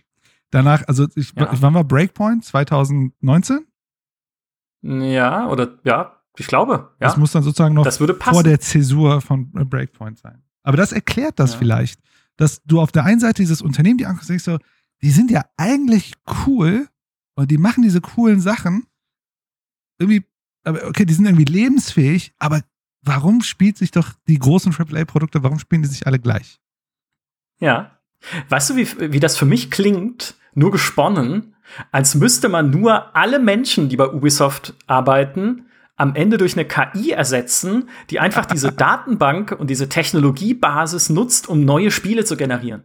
Das ist der, das ist die Zukunft. Das ist des Entwicklerstraum. Dann braucht Ubisoft nicht mehr 18.000 Mitarbeiter, sondern vielleicht noch so 20.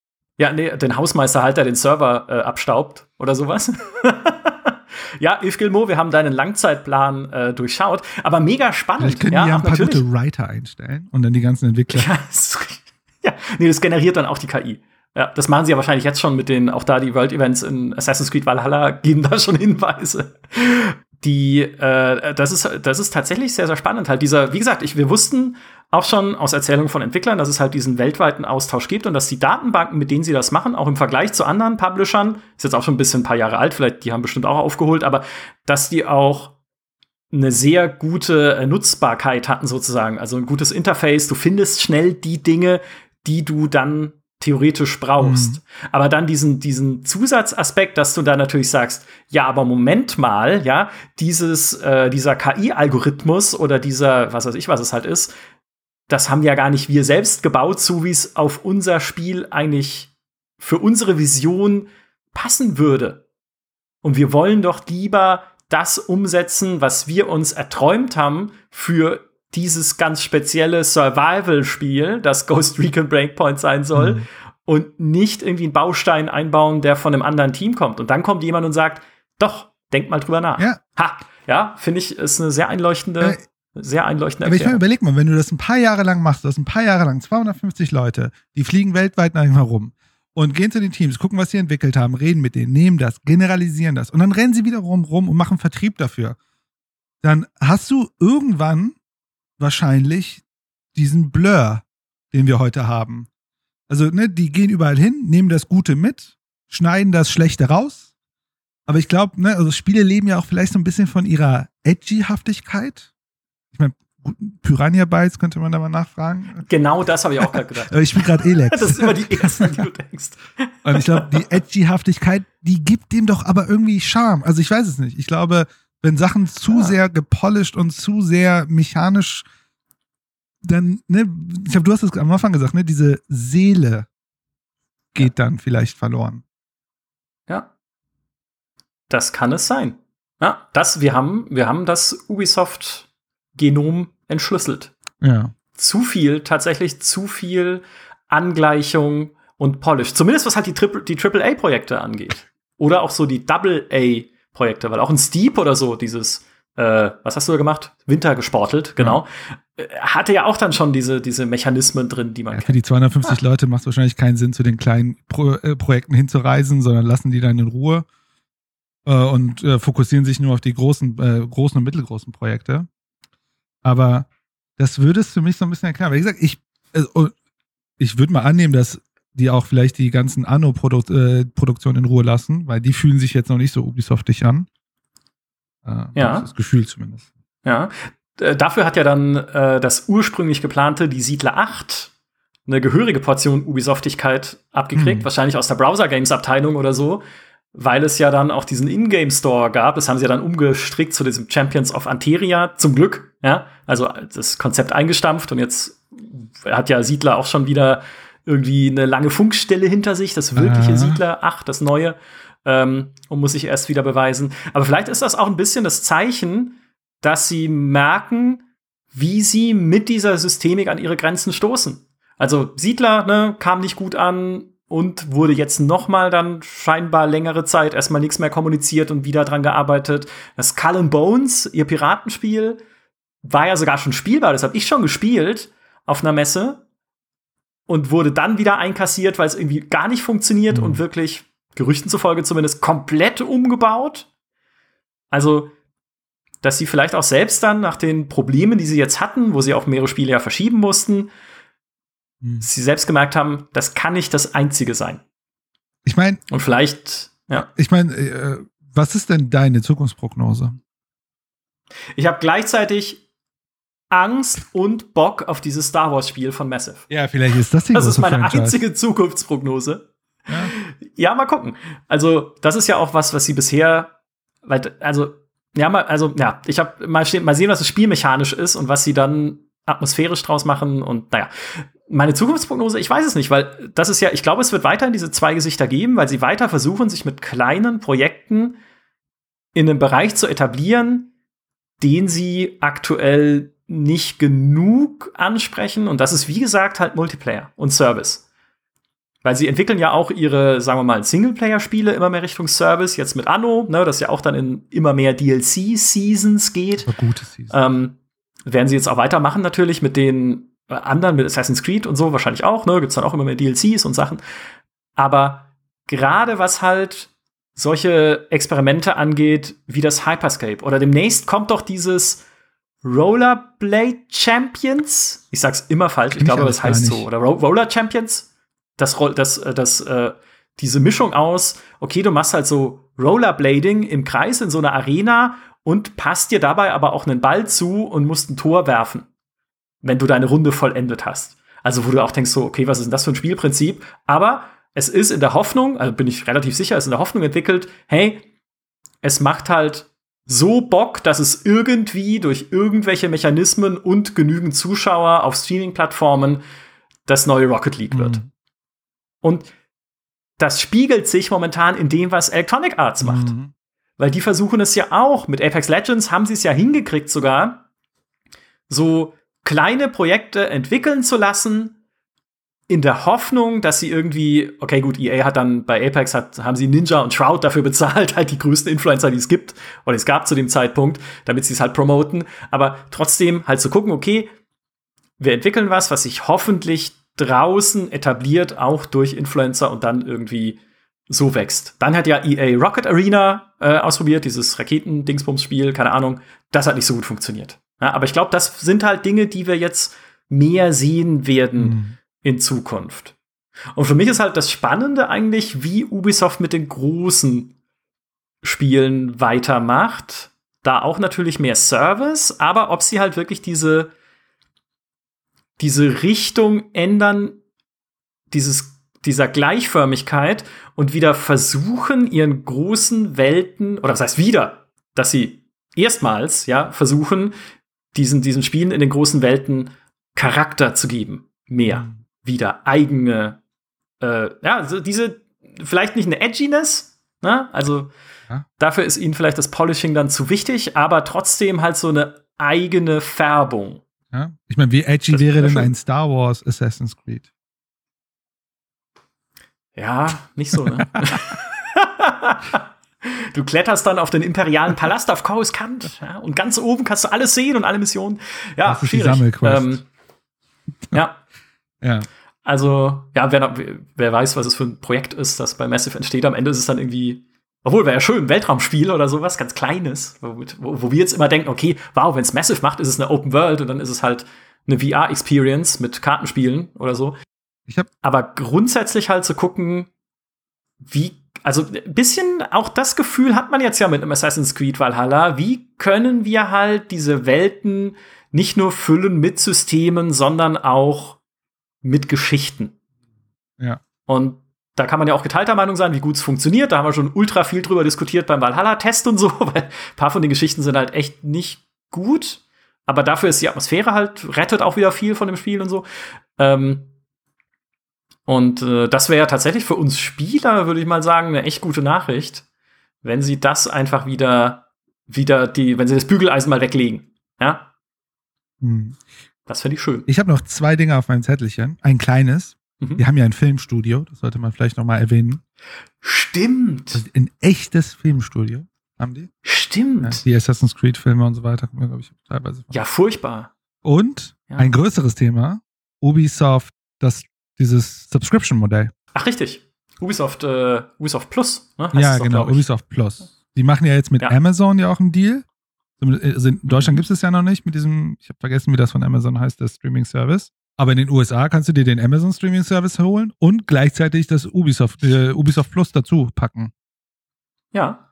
Sind die nicht auch mit Stadia verästelt? Geht es da nicht auch? Oder zumindest kannst du es in Stadia, glaube ich, nutzen. Also bei Xbox geht es auf jeden Fall nicht. Das hat mich schon mal sehr enttäuscht. Ja. Ja, so ist es halt. Ne? Da, da konsolidiert sich alles. EA macht dann mit Xbox zusammen, EA Play und der Xbox Game Pass. Ubisoft geht zu Amazon. Mhm. Spannend, ja. Ähm, es, es ist zumindest halt für die Art Spiele, die sie machen, vielleicht nicht blöd. Ich meine, die haben ja viele Franchises. Ne? Also da lohnt es Eben. sich. Also die haben ja, was du gerade alles für Spiele aufgezählt hast, die meisten kannte ich ja gar nicht. Ja, das ist halt, da hat Ubisoft alleine eigentlich schon diese Diversität, die ja ein EA versucht, in seinen Game Pass reinzukaufen, äh, nicht EA, Entschuldigung, Microsoft Mhm. versucht, in seinen Game Pass reinzukaufen, sozusagen. Ja. Also, das ist ja auch das, was wir bei anderen Publishern oft sagen, wenn es irgendwie mal Spiele gibt, die eigentlich überhaupt nicht in deren Portfolio passen, wie zum Beispiel das Command Conquer Remaster bei EA oder jetzt auch letztes Jahr das äh, Tony Hawk Remaster bei Activision. Das sind halt Füllspiele, das klingt jetzt viel abwertender, als ich es eigentlich meine, aber ergänzende Spiele für ihr Portfolio, damit Leute, die diese entsprechenden Genres auch mögen, vielleicht auch mal versucht sind, Mhm. ein EA Play auszuprobieren oder halt äh, sich das Battlenet zu installieren und da dann zu sehen, wie toll Call of Duty ist oder so, Mhm. obwohl sie eigentlich nur Tony Hawk mal wieder spielen wollten. Und Ubisoft hat das schon von sich aus. Ja, die machen auch sehr viel Und es war ja wohl jetzt auch recht erfolgreich bei Assassin's Creed Valhalla. Ja, Ich glaube, bei Ubisoft ist doch das Coole, du kriegst doch die DLCs direkt mit. Also bei, ich glaube, bei Anno, ich habe auch Ubisoft Plus, ich glaube, Anno sind auch alle DLCs mit drin. Und das ist ja ganz cool, wenn du dir ein Paket kaufst, wo du sagst, okay, ich habe das 15 Euro im Monat und da ist alles mit drin. Und die haben einen großen Backkatalog. Und jedes Jahr kommen ja neue Spiele. Ist gar nicht so ein dummes Modell bei Ubisoft. Ja, Mhm. Also tatsächlich, du kriegst auf jeden Fall genügend Abwechslung. Vielleicht, na, und auch das würde ja eher dann dafür sprechen, dass sie versuchen, die Spiele oder die Serien ein bisschen auseinanderzuentwickeln. Weil, hallo, ich meine, wenn dann, dann spielst du halt Assassin's Creed in deinem Abo und dann denkst du dir, okay, jetzt kommt das neue Far Cry, dann spiele ich das und es spielt sich genau gleich. Nee, das funktioniert nicht. Vielleicht Also dann will ich auch kein Abo. Ja. Vielleicht ist das auch nochmal ein Schritt in die Richtung, weil ich habe auch wieder, also tatsächlich im Geschäftsbericht steht drin, dass äh, für die diese Services ganz spannend sind, aber auch natürlich Cloud Gaming, wie auch immer, ne? Die machen jetzt mit Amazon das Ding.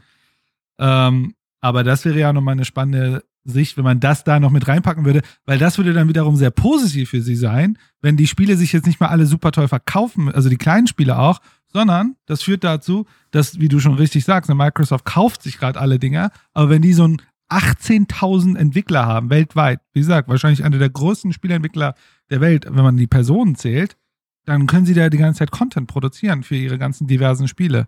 Dann könnte es tatsächlich Ja. echt spannend werden, dass Ubisoft dort vielleicht sogar einen Schritt äh, in eine spannende Richtung geht. Ja, total. Das hatte ich auch nie so gesehen, ehrlich gesagt, äh, bis du es jetzt gesagt hast.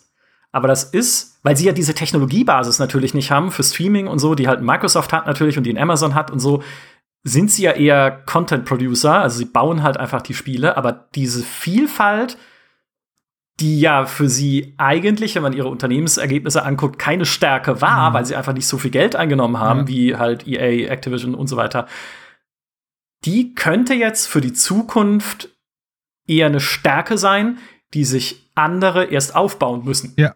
Für diese Abo-Modelle. Äh, ich sag dir ganz, ja, Wahnsinn. also überleg dir mal, wie viele Unternehmen, also es gibt kein anderes Spielerunternehmen, das es schafft, 18.000 Menschen weltweit zu managen. Also das ja. ist ja schon eine Fähigkeit in sich. Also das hat ja noch keiner reproduziert. Und wenn ja. sie die Ausdauer haben und wir merken, dass es in diese Richtung geht und dann sind ja auch wieder kurze, kleinere Erlebnisse auch wieder spannend in solchen Abo-Modellen, dann könnten sie sowohl ein spannender Partner sein, wie zum Beispiel für Amazon, äh, äh, und ein guter Content Producer für ihr eigenes Subscription Service oder für andere Services. Und mh, hm, zumindest bei Ubisoft kann man ja sagen, da ist ja noch der, äh, äh, der Gründer noch mit drin, ne? Und dass, dass der auch so ambitionierter sein kann, als wenn es ja klassisch Management geführt wird. Ich glaube, die Familie ist mit 18 Prozent gehört der Firma ja sozusagen der Familie. Mhm. Und der Rest ist ja mehr oder weniger Free Flow. Ja. Daher. Und das zeigt oh, auch, also, ist auch drin, ja, was sie natürlich, was sie natürlich auch brauchen dann, um das auch noch mal angeschnitten zu haben, weil es letztes Jahr ein großes Thema war, wenn sie diese 18.000 Menschen ja auch halten wollen weltweit und die auch einigermaßen glücklich sein wollen an ihren Arbeitsplätzen, was ja wohl auch dann größtenteils so ist, ne? Hast vorhin die Glassdoor-Bewertung angesprochen, mhm. aber was es halt dann einfach nicht mehr geben darf, sind ja. diese Belästigungs- und Mobbing-Vorwürfe, die es im Jahr 2020 gegeben hat, wo sie ja auch im Geschäftsbericht jetzt sehr detailliert beschreiben, oder nicht sehr detailliert, aber immerhin beschreiben, was sie tun, um Mitarbeiter entsprechend zu sensibilisieren, dass ein neues Komitee geschaffen wird, mhm. das auch guckt, ob die Spiele, die sie produzieren, irgendwie die Firmenwerte auch vermitteln, was irgendwie Respekt und Fairness angeht und sowas.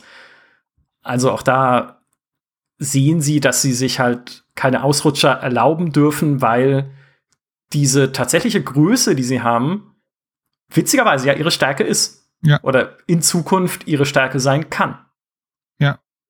Also daher ein, noch dazu ist es einfach gesunder Menschenverstand, einfach kein Arsch zu sein. Ja, das wäre erstmal, ach Gott, Gott, das ist ein schweres Thema. Aber ja. Ja, das stimmt. Und äh, ja, und ich, äh, ich glaube, ne, so kritisch, wie vielleicht auch hier, ich hier und da so ein bisschen über die gesprochen habe, ich glaube, da steckt ganz viel drin. Und äh, ja, ist, glaube ich, spannend, nochmal zu beobachten, in welche Richtung sich. Also ich glaube, es ist auch eine Firma, die sich transformieren kann. Ne? Also sie kann sich transformieren. Okay, das, was natürlich da passiert ist, ist äh, eine Katastrophe. Also anders kann man es ja nicht bezeichnen.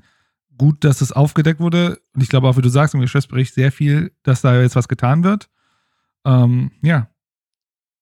Von daher. Das, das ist spannend.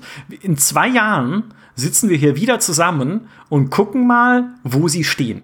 Weil das, das interessiert mich jetzt echt. Weil bei den anderen, ich sag mal, bei Activision kann ich mir vorstellen, wir sitzen in zwei Jahren hier und es wird immer noch Call of Duty Warzone gespielt, da draußen. Und Warcraft.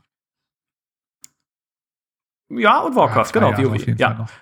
ja, bei EA wird immer noch FIFA und Madden gespielt. Was ist, äh, wie sehen die Spiele von Ubisoft aus dann? Es wird natürlich ein neues Assassin's Creed geben, ja, also, dass sie das einstellen, das glaube ich nicht. Aber in welche Richtung gehen sie denn tatsächlich? Was machen mhm. sie? Gehen sie in die Richtung, die wir ihnen jetzt auch prophezeit haben? Äh, ich bin gespannt. Das ist echt, das ist echt immer wieder mega spannend, was bei diesem Podcast einfach für, äh, für Blickwinkel entstehen und für Perspektiven auf die Spielebranche, damit auch ihr da draußen jetzt alle mit Argus-Augen auf Ubisoft blicken könnt, um zu schauen, wo es mit der Firma hingeht. Bin gespannt. Ja, es war auf jeden Fall eine spannende Runde. Also ich muss auch sagen, die Konklusion ja. am Ende, die hatte ich mir vorher nicht aufgeschrieben. Definitiv. Es ist immer wieder ein Erkenntnisprozess. Und wir wissen sogar schon, wenn ich das schon enthüllen darf, wir wissen schon unser Thema für den nächsten Erkenntnisprozess, und es wurde schon oft auch hier in dem Podcast genannt, das wird Activision. Weil, also für die nächste Folge, weil jetzt demnächst die BlizzCon-Line stattfindet, also die BlizzCon quasi über nur online, ja, weil man kann es ja momentan nicht äh, körperlich sich versammeln mhm. sozusagen. Und mal schauen, was sie dann da alles auch zeigen, was die Zukunft von Blizzard angeht. Und es ist auch sehr, sehr interessant, wenn man halt sich auch diesen Vergleich noch mal anschaut zwischen Activision Blizzard und Ubisoft. Weil Ubisoft, ah, jetzt weiß ich es gar nicht auswendig, ich glaube, Ubisoft hat letztes Jahr 15 Spiele veröffentlicht, ohne Remaster, Remakes. Und Activision Blizzard drei oder vier? Ja, irgendwie so. Ähm, und das ist noch mal eine ganz, ganz andere Herausforderung, vor denen die jeweils stehen und ganz andere Dinge, die die, glaube ich, jeweils momentan umtreiben. Ja. Und das wird aber dann das Thema unserer nächsten Folge. Vielen Dank, Human. Ein großer Spaß, wie immer. Ich habe wieder das Gefühl, etwas gelernt zu haben, sehr viel gelernt zu haben, in dem Fall über Ubisoft und darüber, wie, ja, wie Firmen auch ticken und worauf man äh, auch mal achten kann, abseits von den eigentlichen Spielen, was sich da für Entwicklungen tun. Ich hoffe, das geht euch draußen genauso, euch allen, äh, die uns hier zugehört haben. Ich hoffe, es hat euch auch ein bisschen Spaß gemacht und wir hören uns dann wieder in der nächsten Podcast-Episode. Bis dahin, macht's gut. Adios. Tschüss. Ciao.